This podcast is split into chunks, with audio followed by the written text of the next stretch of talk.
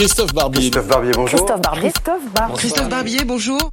Bonjour Christophe. Bonjour Eric. Les syndicats dont la CGT, mais aussi les Gilets jaunes, une partie des Gilets jaunes appellent à la grève générale. Est-ce que vous y croyez? Non, je n'y crois pas parce que je pense qu'aujourd'hui les Français savent qu'une grève générale c'est un idéal archaïque, ça ne marche plus d'abord. Et puis euh, c'est tellement mauvais pour l'économie du pays que ça se retourne contre tout le monde, y compris ceux qui ont fait, qui ont fait la grève. Il faut développer une nouvelle intelligence dans le conflit social. La grève générale, c'est un modèle 20e siècle pour ne pas dire 19e.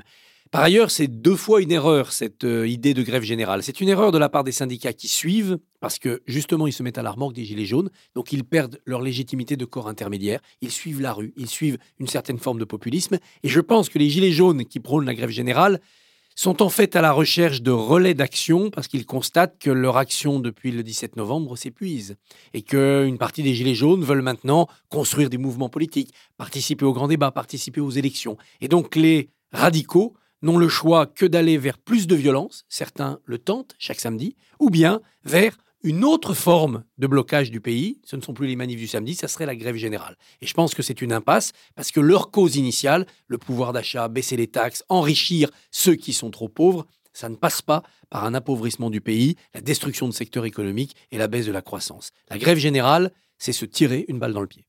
Le risque est énorme pour les syndicats comme pour les Gilets jaunes si la grève ne, prend pas. Pourquoi font-ils ça? Je pense qu'ils sont un peu aux abois en termes de mots d'ordre, de mobilisation pour remettre plus de gens dans la rue.